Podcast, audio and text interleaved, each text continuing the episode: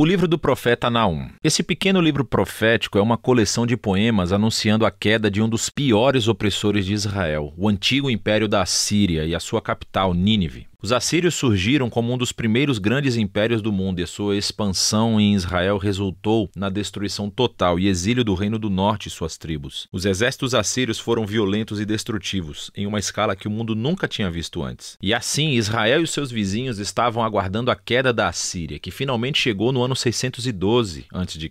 Os babilônios se levantaram e começaram uma rebelião que alcançou Nínive e derrubou o Império Assírio. E assim, o capítulo 2 descreve a queda de Nínive em poesia viva e o capítulo 3 explora a queda do império como um todo. Mas esse livro não é apenas um discurso irado contra os inimigos de Israel. O capítulo introdutório nos mostra que há muito mais acontecendo aqui. O livro abre com um poema incompleto do alfabeto que começou descrevendo uma aparência poderosa da glória de Deus. É muito semelhante a como o livro anterior, Miqueias, começou e como o próximo livro, Abacuque, vai concluir. E é Deus, o Criador Todo-Poderoso, vindo para confrontar as nações e trazer sua justiça ao mal deles. E o poema começa citando a famosa linha da autodescrição de Deus, após o incidente do bezerro de ouro no livro de Êxodo, capítulo 34. O Senhor é tardio em irar-se, e ele é grande em poder. Ele não vai deixar o mal impune. E assim o resto do poema vai e volta, contrastando o destino das nações violentas e arrogantes com o destino do remanescente fiel de Deus. Quando Deus derruba todos os impérios arrogantes, ele provê refúgio para aqueles que se humilham perante ele. Ora, aqui está o que é realmente interessante. Você pensou que esse livro era apenas sobre a Síria, mas Naum, na verdade, não menciona Nínive ou a Síria no capítulo 1. E quando ele descreve a queda dos bandidos, ele usa a linguagem de Isaías Isaías sobre a queda da Babilônia, que aconteceu muito mais tarde na história. E não apenas isso, Naum também descreve a queda dos inimigos como uma boa notícia para o remanescente do povo de Deus. É uma alusão direta às boas novas de Isaías sobre a queda da Babilônia. E assim, todos esses pequenos detalhes do capítulo 1 se juntam para criar um ponto-chave. Para Naum, a queda de Nínive está sendo apresentada como um exemplo, como uma imagem de como Deus atua na história em todas as épocas. Como ele não permitirá que os impérios impérios arrogantes ou violentos de nosso mundo durem para sempre. E assim, a mensagem de Naum é na verdade muito parecida com a de Daniel. A Assíria está em uma longa linha de impérios violentos ao longo da história. E o destino de Nínive é um memorial ao compromisso de Deus de derrubar os violentos e arrogantes de todas as épocas. Com essa perspectiva do capítulo de abertura, o livro retorna ao foco na Assíria. E assim, o capítulo 2 descreve a batalha de Nínive e a queda da cidade em estágios progressivos. Então, primeiro Primeiro vemos a linha de frente dos soldados babilônicos. E então nós lemos sobre o ataque dos carros. E então o caos nas muralhas da cidade quando a cidade é violada. Depois o massacre do povo de Nínive e logo o saque da cidade. O capítulo 3 continua descrevendo os resultados da queda da cidade pelo império como um todo. Então Naum começa anunciando uma desgraça sobre a cidade cujos reis a construíram com o sangue dos inocentes. É uma imagem de como a injustiça foi construída no próprio sistema que fez a Assíria ter tanto sucesso. Mas a violência dele semeou as sementes da sua própria destruição. E assim a Assíria cairá diante da Babilônia. O livro conclui com uma provocação contra o rei caído da Assíria. Ele está ferido com uma ferida fatal, e dentre todas as nações que ele oprimiu uma vez, ninguém veio para ajudá-lo. Em vez disso, eles cantam e celebram a sua destruição. E é assim que o livro termina. Agora, esse é um livro sombrio, mas é importante ver como a mensagem de Naum aborda os trágicos e perpétuos os ciclos de violência e opressão humanas em todas as épocas. A história humana está cheia de tribos e nações se elevando e usando a violência para pegar o que querem, resultando na morte de inocentes. E o livro de Naum usa a Síria e a Babilônia como exemplos para nos dizer que Deus está entristecido e que se importa com a morte dos inocentes, e que a sua bondade e a sua justiça o obrigam a orquestrar a queda de nações opressoras. E o juízo de Deus sobre o mal é uma boa notícia, a menos, claro, que você seja a